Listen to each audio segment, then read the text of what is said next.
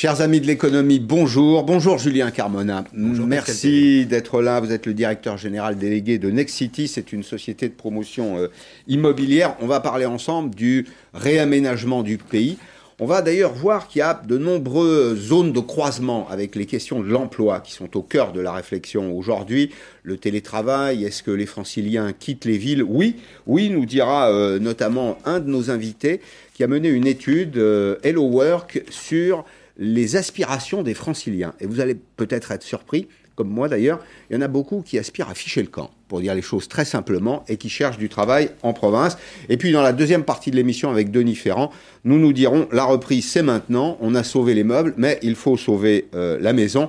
Et puis on fera un petit focus sur les impasses du plan euh, écologique du, du gouvernement. Mais pour commencer, ce que j'appelle moi le Big Bang immobilier. Pourquoi? Parce qu'on est en phase d'un véritable mouvement, d'une redistribution des cartes. Les cartes sont, sont rebattues. D'abord, il y a une bonne nouvelle pour vous, enfin je ne sais pas si c'est pour vous, pour votre société, les visites, les visites reprennent demain. Les visites immobilières reprennent et c'est une très bonne chose.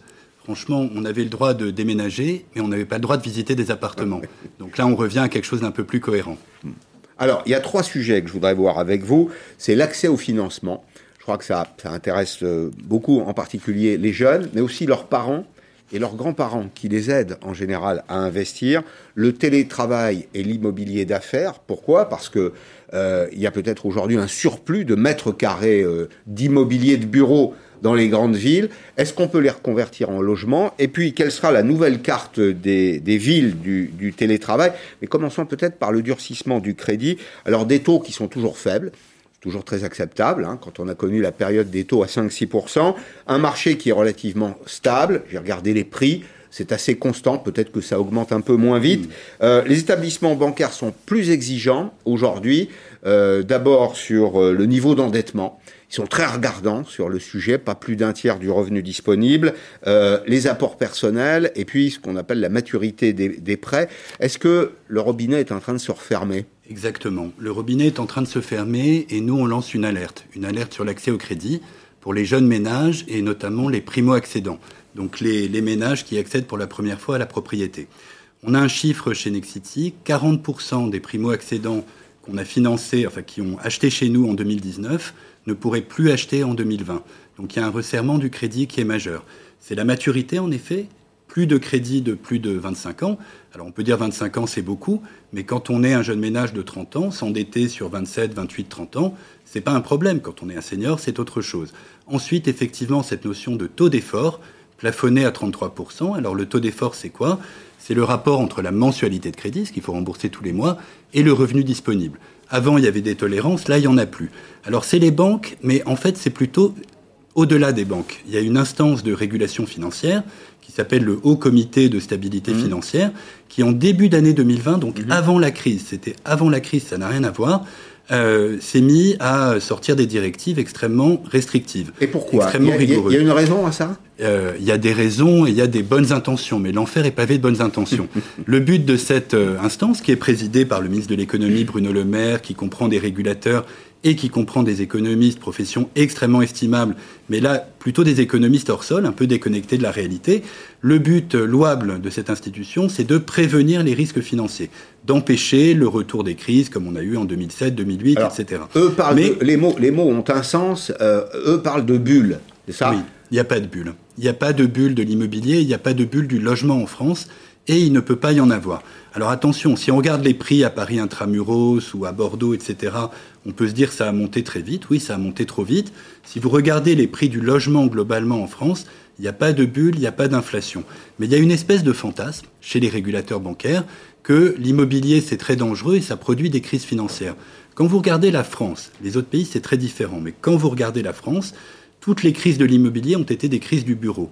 Aucune n'a été une crise du logement précisément parce que le marché du logement en France est plutôt sain, parce qu'on ne produit pas assez de logements, ça j'y reviendrai Malheureusement, bien. Oui, il y a une sous-capacité de l'offre. Une vraie sous-capacité, et parce que le système bancaire français est très sain. Euh, les banques font bien leur travail.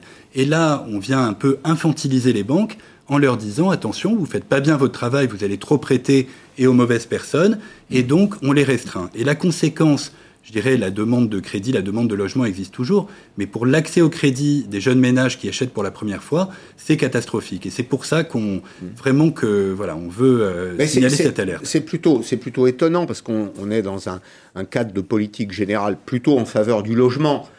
C'est un outil, c'est un outil. Euh, j'allais dire, de développement durable. Et c'est un euh, outil de relance en plus. Alors, c'est de la relance. C'est pour ça que je comprends. Enfin, c'est la deuxième raison pour laquelle je comprends pas très bien, parce que ça fait travailler des entreprises du territoire, euh, ça fait travailler des professionnels euh, du quartier. On sait que quand on construit un logement, c'est en général 1,5 emplois de service autour.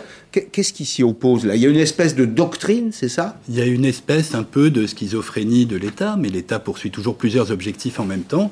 D'un côté, c'est la relance. n'est pas toujours un bon agent économique. L'État, en tout cas, il est indispensable. Il est absolument indispensable. Oui. À l'économie, à la société. Je ne le conteste pas, mais les injonctions paradoxales de l'État, qui s'expriment notamment sur ce, ce terrain du, du logement, sont contre-productives. Ça fait monter les prix et euh, au fond, c'est assez désincitatif pour ceux qui veulent accéder au logement. Exactement. Et je parle de personnes parfaitement solvables. Parce que évidemment qu'il y a des gens qui sont touchés par la crise, qu'aujourd'hui, quand vous avez un travail dans l'hôtellerie, dans l'événementiel, dans l'aéronautique, les banques ne vous voient pas du même œil. On peut dire c'est désolant, mais c'est rationnel. Là, ça n'est pas rationnel parce que prenons l'exemple d'un jeune ménage, on va dire, euh, voilà, un couple entre une infirmière emploi euh, stable et, durable est très important, et puis quelqu'un qui travaille dans une ESS2I, voilà, vous prenez un jeune ménage, 32 ans, euh, un enfant en bas âge, 32 000 euros annuels de revenus, ils peuvent acheter, sauf qu'ils n'ont pas d'apport personnel. Et la, conséquence directe de ces règles, hein, vous l'avez dit, Pascal, c'est que on impose un apport personnel. Eh bien, tout le monde n'en a pas. La vraie inégalité des Français, un peu le revenu, mais c'est beaucoup l'épargne. Et du coup, euh, où on fait appel à la famille quand elle peut, ou quand on ne peut pas, eh ben on est évincé du marché du crédit et c'est tout à fait préjudiciable. Alors, chez Nexity, c'est pas pour nous faire de la pub, mais chez Nexity, on a euh, quand même lancé quelque chose qui s'appelle la cagnotte immobilière. La cagnotte immobilière, c'est pour des gens qui ont peu d'apport personnel. On leur permet d'ouvrir une cagnotte, c'est très connu des, Français, hein, je ne vais pas faire de pub, mais en tout cas ça passe par nous, pour faire appel aux proches, pour rassembler un apport personnel. Et Nexity abonde et peut aller jusqu'à doubler le montant de cette cagnotte de manière à rendre solvable, éligible au crédit des gens qui ne le sont pas. C'est une forme de tontine. Exactement, exactement. C'est une vieille tradition africaine, la tontine, mais on est ensemble, on forme une communauté, on met un peu d'argent, et puis on aide les projets des uns et des autres. Et c'est un vrai projet de vie. Alors il y a la cagnotte, il y a l'apport personnel, il y a les pré-actions logement qui sont une très bonne chose. Voilà, ça c'est pour les salariés, mais il faut le savoir. Et il y a un formidable outil qui est le prêt à taux zéro apporté par l'État. Ça peut couvrir 40% de la valeur euh, du bien acheté. Mais pour qu'il y ait prêt à taux zéro, il faut qu'il y ait prêt bancaire. Et aujourd'hui, il y a ce resserrement qui l'empêche. Est-ce qu'il faudrait un statut fiscal pour les investisseurs immobiliers particuliers? Oui, on le demande depuis longtemps chez Nexity. On demande euh, ce qu'on appelle, ou ce que d'aucuns appellent le statut du bailleur privé, qui est de dire, alors avec des conditions, hein, c'est-à-dire prix plafonné, loyer plafonné, on veut produire du logement abordable, hein, on ne veut pas la spéculation, pas du tout. Sous ces conditions, il faudrait que l'investisseur en logement soit traité comme l'investisseur dans un commerce, dans un bureau, c'est-à-dire puisse déduire les intérêts, amortir le bien. Et si on fait ça, on ne parle plus de niche fiscale, on ne parle plus de système de subvention. Mmh. Je pense que ça irait dans le bon sens. On n'a pas été écouté pour le moment. Ça viendra peut-être. Alors on va partager ensemble ce, reportage, puis vous allez me donner votre avis. 391 millions d'euros. Vous connaissez les plateformes euh, participatives de, financement, c'est dans le secteur de l'immobilier. Ben, c'est un nouveau produit d'investissement. il est très timide. Hein pour le moment. Il est, il est débutant. On va dire que c'est un nouveau produit sur le marché. Pour tous ceux qui veulent placer leur épargne ensemble, ça rejoint un peu le principe de la, de la tontine. Là, c'est pas pour aider la famille, c'est simplement parce qu'on veut placer son épargne dans quelque chose qui est utile. Cet exemple avec euh, le reportage de Patrick Ninine. Ça s'annonce comment alors lancement? C'est une séance un peu particulière. Une centaine d'investisseurs de toute la France attend l'ouverture. Premier arrivé, premier servi. 469 000 euros, 32 investisseurs. Des particuliers se préparent à placer leur épargne dans un projet immobilier. Ensemble, ils vont investir à hauteur de 1 300 000 euros. L'argent placé sera remboursé par un promoteur à un taux exceptionnel, 10% sur deux ans. On a démocratisé un produit d'investissement qui était auparavant réservé à des investisseurs experts ou institutionnels. Jean-Noël est l'un de ces particuliers qui investissent dans l'immobilier. Il a participé à 20 projets de construction. À chaque fois, il mise entre 1000 et 3000 euros et au bout de deux ans, il récupère sa somme plus les intérêts. Pour l'instant, ça reste sûr. Après, on ne s'est jamais garanti à 100%. Hein. Il y a toujours des, c'est comme les assurances vie ou les, tous les placements finalement, il y a toujours des plafonds et des limites. Mais déjà 8% sur des produits, sur du placement euh, court terme ou long terme, c'est juste très bien en ce moment. Un système dix fois plus rentable que les placements bancaires classiques. Ce chantier à Vernon dans l'heure aurait difficilement vu le jour sans l'aide de particuliers investisseurs. Il faut pouvoir mobiliser rapidement des fonds et grâce à ce système, on évite effectivement d'emprunter un peu plus aux banques. Un placement rentable mais pas sans risque. L'investisseur peut tout perdre en cas de faillite du promoteur, de retard des travaux ou de logements invendus. L'autorité des marchés financiers alerte. Ne pas céder au sentiment d'urgence en se disant je vais manquer une bonne affaire. Il faut surtout lire le document d'information synthétique. Il existe une trentaine de plateformes de financement participatif dans l'immobilier, un secteur en plein développement mais qui reste encore marginal. Il aura permis de récolter 391 millions d'euros de fonds en 2019 contre 16,5 milliards pour le livret A et le livret du développement durable et solidaire. Ce que montre ce reportage, c'est que, au fond, l'excès de régulation l'excès de prudence, d'une certaine façon, ou de précaution est nuisible à l'économie. Oui, c'est un vrai sujet de, la France, peut-être du monde, euh, du monde en général, mais en France c'est clair, et c'est vrai que sur notre sujet d'accès au crédit, au fond, c'est ce qu'on disait tout à l'heure, c'est d'essayer de prévenir des risques là où il n'y a pas vraiment de risques. Parce que dans le crédit immobilier, le système bancaire français est le plus sûr du monde. Et c'est pas une pétition de principe. En fait, on le voit quand on voit le coût du risque des banques françaises, c'est-à-dire quel est le, taux de casse mhm. euh, des crédits immobiliers. Je pense que vous connaissez ce chiffre, 0,10%. 10 points de base et parfois moins pour les meilleures banques. Mhm. Pourquoi? Bah Parce que justement, l'accès au crédit, il est très sélectif. Il y a des scorings d'octroi, on le sait, hein, tout le monde ne peut pas y accéder. Mais voilà, n'empêchons pas les gens qui peuvent y accéder de le faire au nom d'un excès de régulation. Alors, je voudrais qu'on dise deux mots du télétravail. Pourquoi? Parce que ça a une incidence évidemment sur la distribution des, logements. Euh, on a en France aujourd'hui un accord entre le patronat et les syndicats sur un cadre général. Alors, ce n'est pas tout à fait un cadre normatif obligatoire, c'est un cadre de recommandation.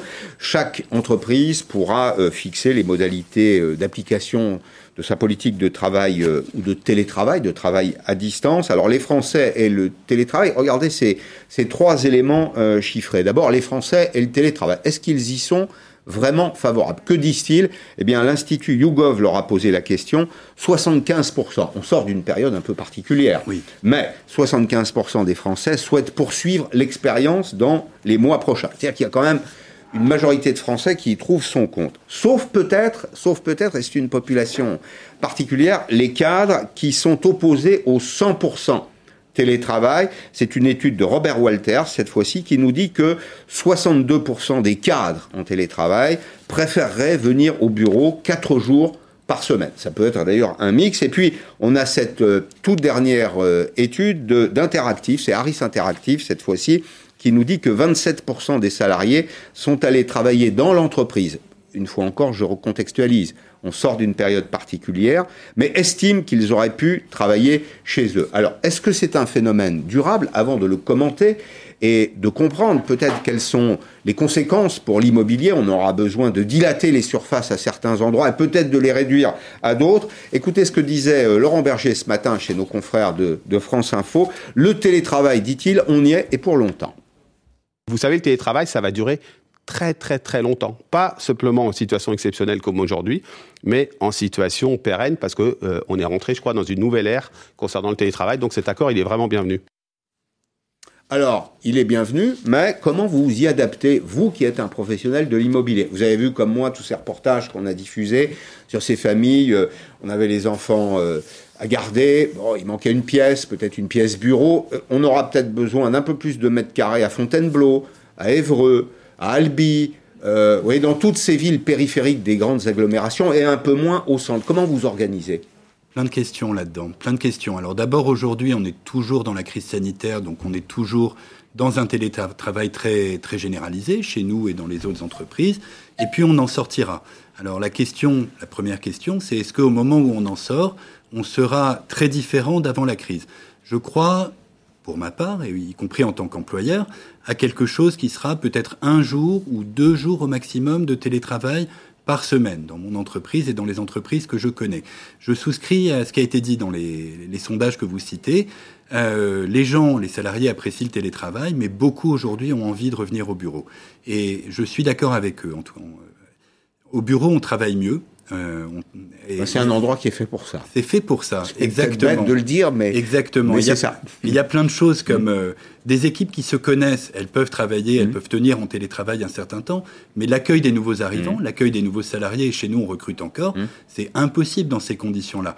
Donc je pense qu'on va être dans quelque chose avec une part de télétravail choisie, mais une part qui doit rester minoritaire. Mais après, même si on est à imaginons, 25% de son temps en télétravail. Ça veut dire que euh, il y a des entreprises dans lesquelles les surfaces d'accueil des collaborateurs sont trop importantes. Moi, je, me promène comme vous dans les villes, dans les grandes villes. Il y a quand même beaucoup de mètres carrés euh, à faire. Oui. Euh, et probablement qu'il faudra revoir la politique dans ce domaine. Peut-être qu'il y en a trop aujourd'hui.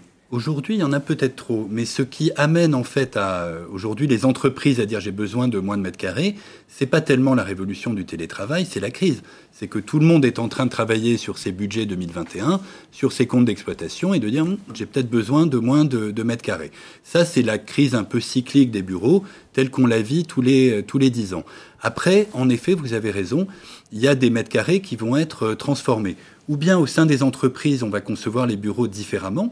Et chez nous, chez Nexity, on est vraiment en train de voir ça, avec euh, du bureau plus flexible, avec plus de zones d'accueil, avec du mix aussi entre du bureau classique et du coworking, avec beaucoup de services pour rendre le bureau aussi plus vivable, plus humain. On essaye déjà d'inventer les bureaux euh, de demain. Et puis, il y a une partie du parc de bureaux qui peut-être va être obsolète pour des raisons qui peuvent tenir au trop de mètres carrés, et puis pour des raisons qui tiennent à l'urgence environnementale. Vous savez à quel point l'immobilier, c'est important par rapport au changement climatique.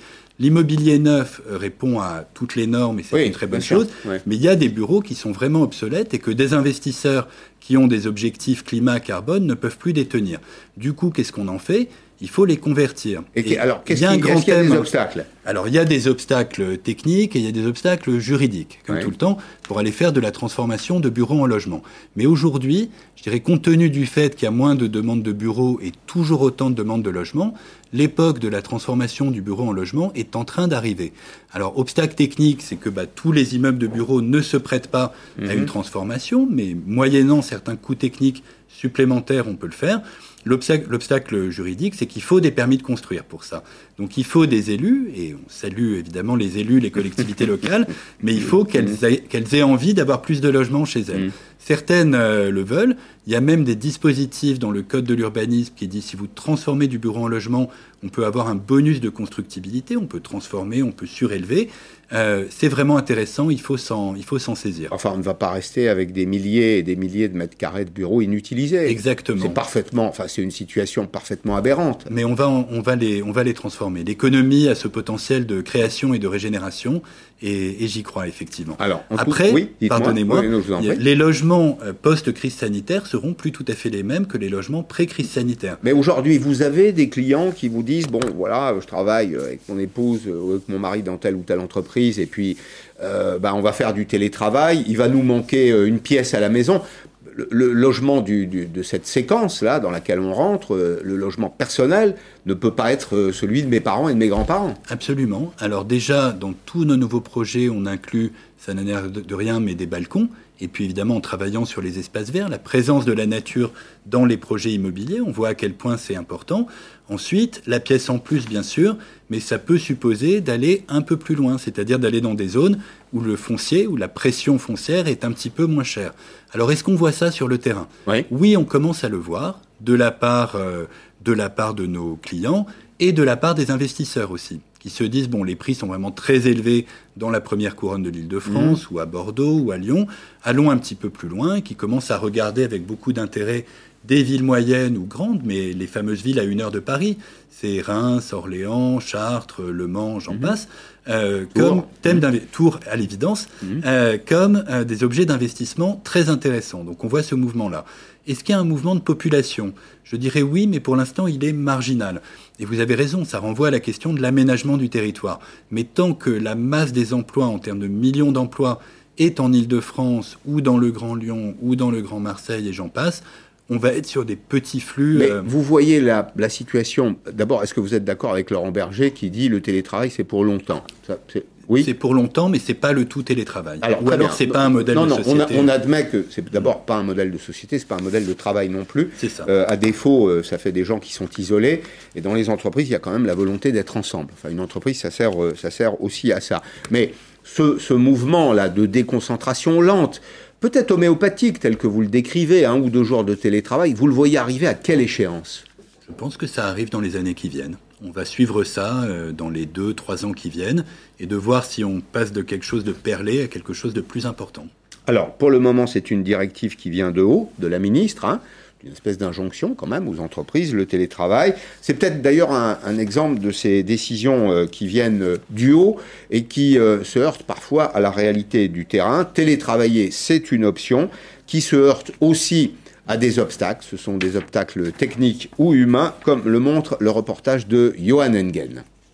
Dans cette société, une trentaine de salariés répond à des standards téléphoniques à la place de grandes entreprises. Oui, allô, bonjour. Bonjour, monsieur. Alors, je vous fais patienter un petit instant À première vue, ils peuvent aussi le faire de chez eux, en télétravail.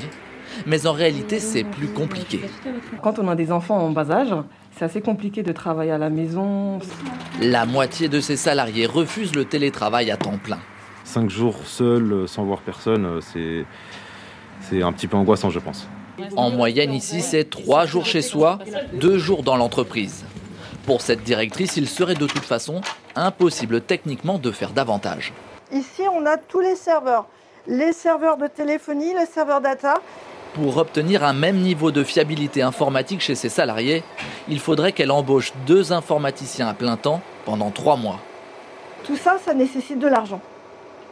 Dans une période où euh, c'est compliqué pour tout le monde. En écoutant le discours de la ministre du Travail, j'appelle donc tous les employeurs et les salariés à poursuivre leurs efforts. Cette dirigeante n'était pas satisfaite. Elle propose rien pour inciter l'employeur à faire encore plus d'efforts vers le télétravail. Pour être aidé, cette chef d'entreprise propose par exemple un allègement des cotisations sociales pour les heures télétravaillées. Si on nous donnait 100 euros de remise de charges sociales par salarié et par mois, nous aurions la possibilité d'acheter 8 à 9 PC supplémentaires tous les mois. Pour beaucoup d'entreprises, le 100% télétravail reste encore un objectif impossible à atteindre. Alors, euh, David Bourpère nous a rejoint à vous représenter Hello Work et vous arrivez avec votre indice de la mobilité professionnelle. On ne pouvait pas faire mieux aujourd'hui, on ne pouvait pas faire plus cohérent. D'un côté la mobilité, de l'autre côté le logement.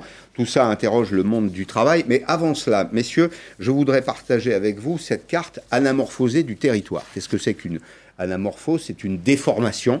Alors, c'est le territoire français avec des moyens de transport. C'est le TGV. Vous voyez, notre France, elle ressemble à ça. C'est pas tout à fait euh, ce qu'on avait appris dans nos livres de géographie.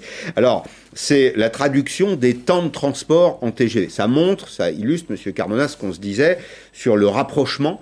Euh, vous voyez, il y a quelques cercles là. Euh, ça montre que les distances en réalité sont sont raccourcies. Alors, vous nous avez expliqué comment vous vous adaptez, mais on va regarder votre étude euh, David Bourpère parce qu'elle nous fournit d'autres éléments de réflexion euh, autour de notre sujet. D'abord, c'est la mobilité par région. Vous avez cherché à analyser la mobilité par région. On va rester un petit peu sur euh, ce visuel parce qu'il faut le temps de l'expliquer. En bleu clair, pour ceux qui n'ont pas de lunettes aussi précises que les miennes, en bleu clair, des Français qui cherchent un job uniquement dans d'autres régions. Autrement dit, c'est des candidats à la mobilité. Ils sont prêts à faire leurs valises et à partir. En orange, ceux qui cherchent dans leur région et dans d'autres régions. Et puis, il y a les irréductibles, ceux qui ne veulent pas bouger. On les comprend parce qu'il y a certains endroits du territoire qu'on n'a pas envie de quitter. C'est en bas de l'écran, c'est ce qui est en, en violet. Et puis, il y a un deuxième élément, c'est les franciliens. On s'est beaucoup intéressé aux franciliens. Euh, d'abord parce que c'est le réservoir de 12 millions de personnes, 12 sur 67, ça représente une part significative. 76% des franciliens postulent dans une autre région. Dites-moi, David Bourpère, les, franciliens veulent ficher le camp? En tout cas, ils s'intéressent aux autres régions. Euh, ce qui est intéressant, c'est de regarder cette étude-là dans le temps, et même si la définition n'était pas tout à fait la même, mais nous l'avions faite il y a un an.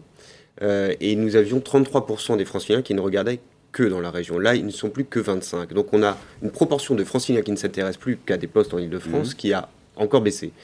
Euh, nécessairement, c'est l'impact du confinement. Euh, vous, vous l'évoquiez tout à l'heure, euh, les, les, surfaces de vie qui peuvent être un peu réduites. Voilà, il y a plein d'éléments qui invite les franciliens à regarder ailleurs. Après, il y a toujours un pas, deux d'ailleurs, entre je regarde, je candidate et je déménage. Et je fais. Voilà, et je déménage. Et éventuellement, je déménage tout seul ou je déménage avec famille, etc., etc., mm. avec tout ce que ça engendre. Donc, il y, a pas mal d'étapes. Ah, c'est intéressant ce que vous dites là. Il y a d'abord peut-être un temps d'expérimentation personnelle. J'ai je, le travail, j'ai trouvé un travail ailleurs, etc. Je, je m'en vais pendant six mois, je prends un petit logement, et puis si tout va bien, la famille suit, c'est ça? Et je teste et éventuellement. C'est un schéma. Après, il y a aussi des schémas. Là, là, la poste post-confinement, on a eu des retours aussi de pas mal d'entreprises où, en gros, derrière, le choix a été fait assez radicalement par certains collaborateurs et de dire, on s'en va. Donc, après, derrière, cette, cette période, elle est, elle est très, très mouvante pour beaucoup de monde et les choix peuvent être parfois radicaux et parfois sont un peu aussi en mode laboratoire. Mais en tout cas, cette étude-là, on l'a faite sur donc, un petit peu plus de 3 millions d'utilisateurs de nos plateformes emploi, donc c'est Région Job, c'est Pareil Job, et de voir où ils sont localisés et où sont localisés les postes euh, qui, qui les intéressent. Où est-ce qu'on trouve du travail aujourd'hui en France? C'est la question à 1000 euros. Alors, c'est la question à 1000 euros, mais en même temps, elle est assez simple. Hein. Sur nos plateformes, actuellement, on a plus de 200 000 offres d'emploi. Là, là, aujourd'hui. Donc 90 000 postes en intérim, 90 000 à peu près en CDI et un petit peu plus de 25 000 en CDD. Donc aujourd'hui, donc des postes, il y en a en France actuellement. Euh, ça ne veut pas dire qu'il n'y a pas de destruction de postes par ailleurs, ça ne veut pas dire qu'il n'y a pas d'entreprises qui vont, qui vont faire des PSE ou qui des, des, des, je dirais des, personnes qui se retrouvent donc naturellement dans une, une situation de difficulté. Mais la création d'emplois continue en France. Et si on rebondit, pour rebondir là-dessus, je regardais les chiffres de la DARES qui datent du mhm. deuxième trimestre. Et au cours du deuxième trimestre, qui a quand même été une période de glaciation économique, euh, il y a eu 3 millions d'embauches en France. 3 millions d'embauches. 500 000 en CDI, 2 500 000 en CDD, donc des contrats très courts, et un petit peu plus de 2 700 000 en intérim. Des CDD qui peuvent se transformer? Pas toujours c'est pas toujours le sujet. Et des CDD qui parfois correspondent à des missions et à des postes qui sont très courts parce que mmh. structurellement ils sont très courts. Mais lorsqu'on regarde ce chiffre, donc 3 millions, après en 2019 c'était 6 millions. Donc on a une baisse de 50%. Mais malgré cette période de glaciation économique, on a continué à avoir des flux et des mouvements à la fois de personnes qui euh, quittaient leur emploi et puis des personnes qui mmh. trouvaient un nouvel emploi. Et le sujet, c'est que nous, sur nos plateformes, on réunit à la fois des personnes qui recherchent un emploi, mais aussi des personnes qui sont en poste et qui souhaitent en changer. Et c'est aussi sur cet angle-là qu'il faut regarder la, la, période qu'on vient de, vivre, là, euh, est-ce qu'elle a précisément un impact sur ces, populations? Est-ce que ça incite des Françaises ou des Français qui avaient un job à changer de job? Est-ce que ça accélère un processus de décision qui était peut-être un peu dormant? Alors, on est sur des situations où, euh, typiquement dans les phases de, crise économique, la plupart du temps, on est plutôt sur tout le monde. Oui, on se resserre sur les fondamentaux. On sécurise tout et on on bouge plus. Là, c'est un petit peu différent. Mmh. Parce que ça a provoqué des prises de conscience, soit de prise de conscience que le job que j'ai actuellement n'est pas le bon, ou l'endroit dans lequel je vis n'est pas celui que je souhaite. Euh, et, donc, des prises de décision qui sont finalement, qui entraînent ces, souhaits de mobilité, qu'elles soient professionnelles ou géographiques. Mmh. Donc, on est sur un élément et un environnement qui est un petit peu différent. Alors, Julien Carmona, c'est pour vous la planche suivante. Où partent les franciliens? Il y a des régions d'élection. Ça correspond probablement aussi à une carte de France de, l'emploi. Auvergne-Rhône-Alpes. C'est très bien de vouloir partir en Auvergne, c'est une très jolie région. Euh, c'est aussi les Hauts-de-France et c'est euh, les, pays de la, de la Loire. J'imagine que c'est des indicateurs que vous regardez en permanence. Oui, bien sûr. Donc ça va être des indicateurs de la future construction de logements construire ou alors réhabiliter de façon importante des logements existants, parce qu'on entend parfois euh, dire mais il y a plein de logements vacants, il suffit d'y aller. Ben non, pas vraiment. Il y a des logements vacants dans des régions qui ont été plutôt des régions d'émigration, et ça continue. Il y a des régions qui continuent à se vider. C'est d'ailleurs un peu le cas de l'Île-de-France, hein, comme vous savez. Le solde, la natalité est positive, le solde naturel est positif, mais d'ores et déjà, même avant la crise sanitaire, il y avait des gens qui partaient, qui, voulaient partir. Donc ça va faire des opportunités de, de production de logements, de création de logements. Encore faut-il qu'on nous permette de le faire. C'est-à-dire encore faut-il que les permis de construire arrivent hmm. et que toute la chaîne du logement voilà, puisse hmm. suivre la chaîne de ces, hmm. de ces emplois qui se déplacent, de ces projets de vie qui naissent. Et c'est assez formidable parce que l'économie et la société, c'est fait pour être en mouvement. Question un peu cash d'ailleurs. Les nouveaux maires écolos des grandes villes, ils sont plutôt favorables à la construction ou pas? Alors on ne fait pas de politique, mais, globalement, politique, hein. mais globalement, on est dans une mauvaise période en termes de permis de construire et en termes d'offres de logement. Et c'est vrai euh, de beaucoup de nouvelles équipes municipales. Et dans certains cas, c'est complètement idéologique. Mais qu'est-ce qu'il y a derrière ça? Ben, Qu'est-ce qu'il y a derrière? Il y a une politique, mais il peut aussi y avoir une idéologie qui est de dire voilà, il faut il faut pas construire, il faut pas faire croître la ville. Mais comme la démographie elle-même est en croissance, la démographie, c'est la seule vérité de fond hein, sur les 30 ou 50 euh, prochaines années. Donc si on ne veut pas donner des permis de construire dans les villes, ça va s'étaler. Si on ne construit pas verticalement, ça va s'étaler horizontalement. Or, les mêmes, et pour des très bonnes raisons, disent on est contre l'artificialisation des sols. Donc on est contre l'étalement urbain vers les campagnes, les terres agricoles, etc. Ben donc comment on fait? Ben, Pour l'instant, on fait rien. Pour l'instant, certains élus ont juste levé le crayon, mais la pression de la demande, la pression des nouveaux résidents est telle que ça va finir par se libérer. Ça finit toujours par se libérer. Pour terminer, vous êtes tous les deux, si je peux me permettre cette formule, les deux bouts de l'omelette. C'est-à-dire qu'on ne change pas de boulot si on ne change pas de logement.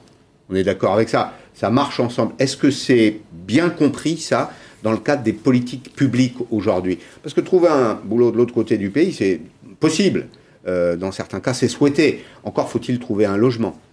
Alors, il y, a deux aspects. Alors, les politiques, euh, je dirais qu'actuellement, euh, il est difficile aussi de prévoir, enfin, de prévoir ce qui va se passer, mais il y, a deux sujets. C'est que le, principal, il y a deux freins, euh, notamment à la reprise d'emploi c'est la proximité, et donc c'est justement les transports, parce qu'on parle de l'étalement urbain, mais justement avoir un emploi près de chez soi, c'est garantir aussi un maximum de personnes de pouvoir changer d'emploi. Donc cette employabilité, elle se joue à la fois sur les compétences, mais elle se joue aussi sur la proximité des bassins d'emploi.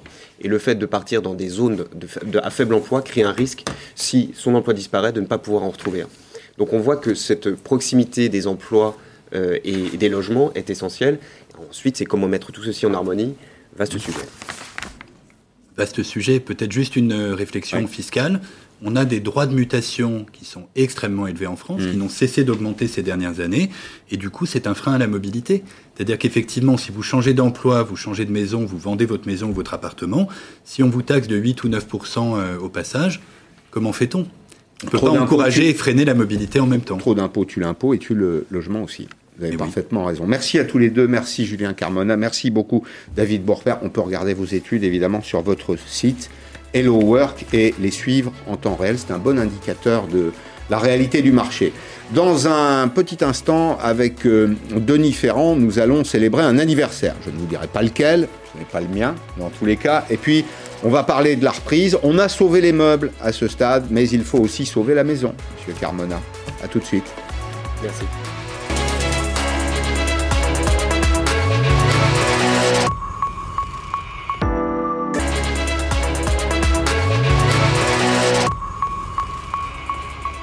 Bonjour Denis Ferrand. Bonjour. Vous êtes euh, le représentant de Rexecode, Institut d'études économiques. Je voudrais euh, commencer avec cette euh, image, une invitation au voyage dans le temps, qui en dit d'ailleurs très très long. Regardez bien ce qui est là.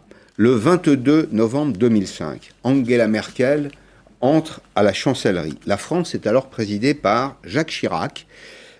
Tony Blair est Premier ministre anglais et George W. Bush est à la Maison Blanche à droite de l'écran. C'est aujourd'hui, le 27 novembre 2020. Angela Merkel, les, traits se sont un peu creusés, c'est vrai, mais elle est toujours là. Angela, éternelle Angela, Emmanuel Macron, Boris Johnson, et puis le nouveau président euh, américain, Joe Biden, à la Maison Blanche. Est-ce que le temps n'est pas un élément essentiel du succès économique?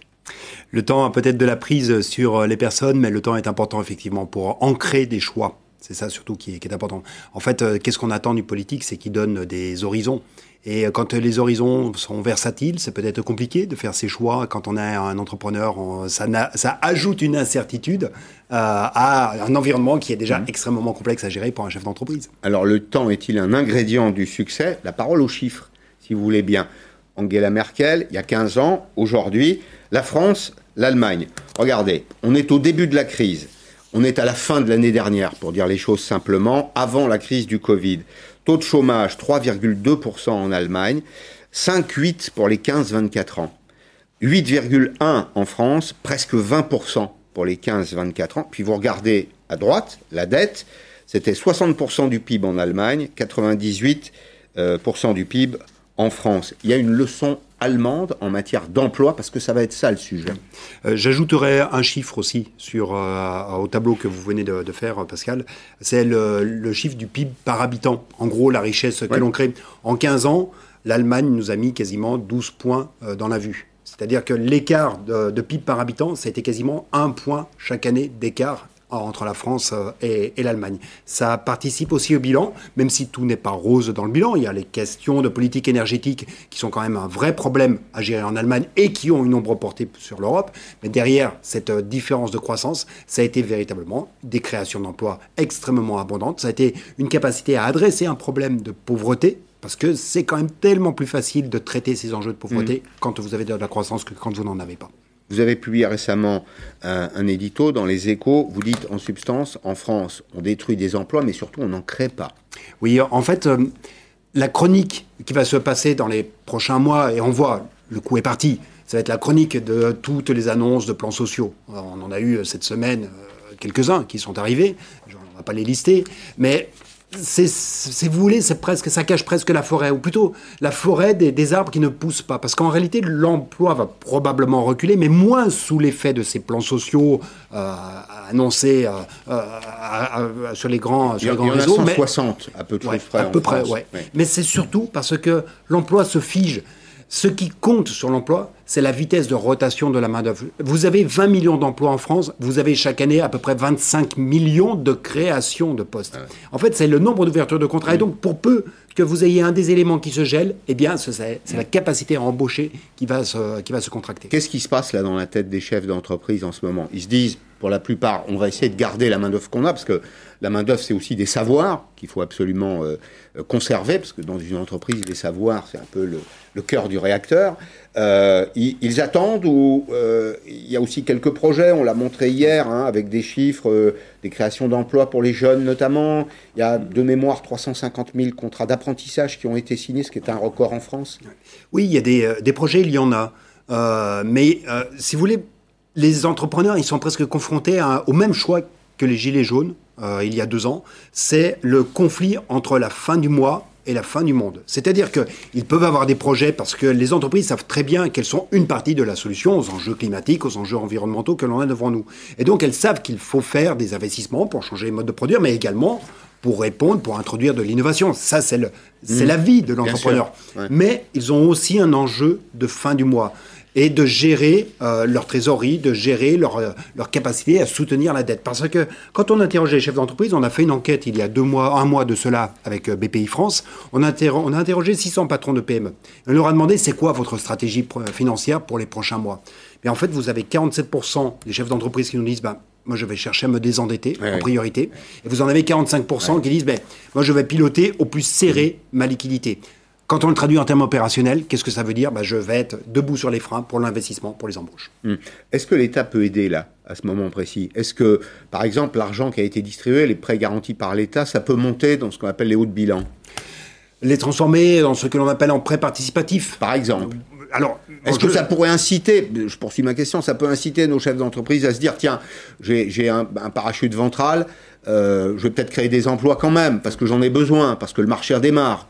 Oui, mais un chef d'entreprise, il sait que c'est une dette. Il sait que c'est une dette qu'il aura à Et la banque rembourser à un aussi moment sait. Et la banque aussi le sait, Ouais, tout à fait. ouais. Donc, euh, c'est, est-ce qu'il ne faut pas plutôt jouer sur, non pas le, le bas de bilan, enfin là, c'est pas du bas de bilan, mais plutôt sur le haut de bilan, à savoir tout ce qui va concerner les fonds propres des entreprises. Mmh. C'est ça, en réalité, qui est euh, aujourd'hui le nerf de la guerre. Parce que les entreprises, elles ont ces échéances de transformation. Et en plus, le plan de relance est très incitatif sur l'investissement. Le plan de relance veut accélérer la transformation de l'économie, ce qui est une orientation qui me semble euh, assez saine. Parce qu'on sait tous les défis que l'on a adressés. Mais comment est-ce que vous voulez transformer l'économie À un moment, vous ne savez pas vous donner, vous n'avez pas les possibilités de vous donner un horizon parce que vous n'avez pas les fonds propres qui vous permettent de vous donner du temps. Le fonds propre, c'est ça. C'est que ça vous donne du temps. Vous n'êtes pas obligé de dégager tout de Mhm. suite les éléments pour faire le remboursement des prêts Ça, viendront. ça veut dire que la, la crise qu'on vient de vivre, là, va laisser un peu comme un bateau, un, un sillage derrière elle, c'est ça?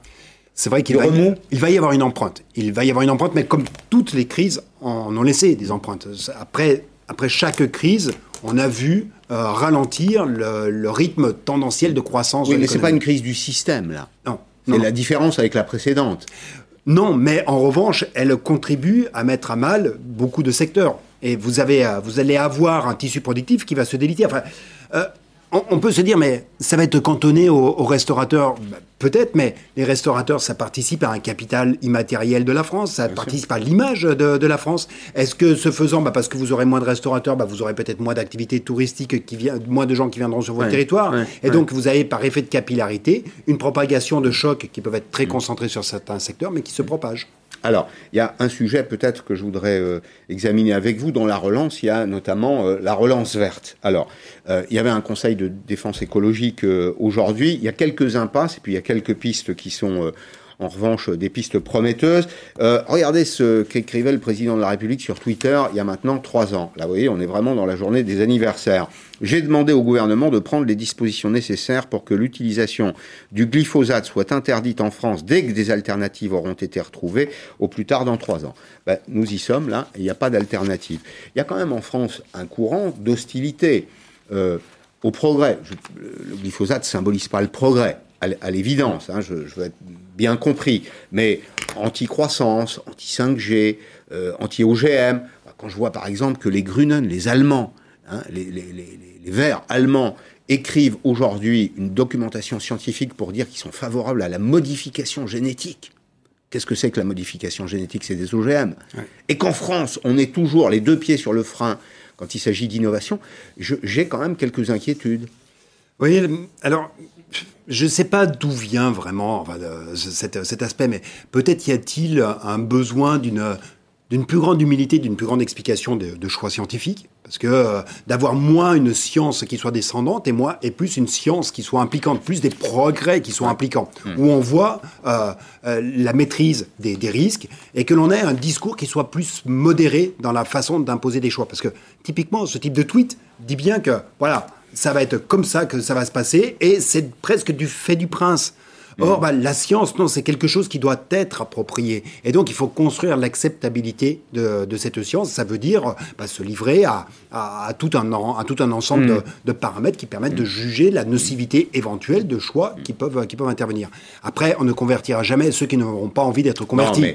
L'essentiel, c'est qu'il n'empêche pas le progrès. Non, non mais, mais, mais voilà, le progrès, il faut qu'il soit accepté, il faut qu'il soit, euh, qu'il soit partagé. Et il y a aussi un des moments, mais ben, il faut faire des choix. Euh, il n'empêche qu'il faut faire des choix et on n'aurait certainement pas le même réseau autoroutier, on n'aurait pas le même réseau ferroviaire, on n'aurait pas les mêmes centrales nucléaires qui nous permettent quand même jusqu'à présent d'avoir une électricité pas trop chère si on n'avait pas fait des choix à des moments, quand bien même, eh bien, ils n'étaient pas forcément partagés. Mais tout au long du XXe siècle, quand on regarde l'histoire économique, le progrès, il a été regardé comme humaniste. C'est un, un, progrès qui profitait qui bénéficiaient aux, aux Françaises, aux Français, à l'espèce humaine.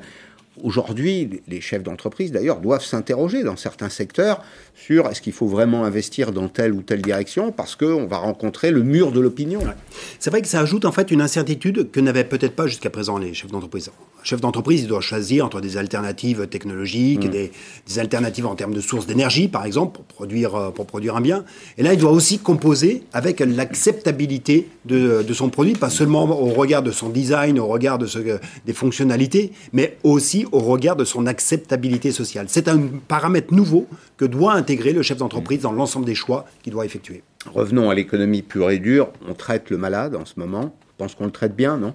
En tout cas, on a, fait on a traité ce qu'il fallait traiter dans un premier temps, le problème de liquidité. On l'a traité au travers des PGE, au travers du chômage partiel et de faire en sorte que les entreprises soient hmm. le moins en difficulté possible. C'est un problème de liquidité qu'on a traité. Mais euh, est-ce que le traitement de fonds est possible aujourd'hui. Est-ce que c'est la bonne période pour le faire? Tout le monde vous dira probablement, enfin ceux qui regardent euh, l'économie un peu orthodoxe vous diront si on repart dans les mêmes conditions de production, avec les mêmes impôts, avec les mêmes semelles de plomb, les mêmes causes produiront les mêmes effets.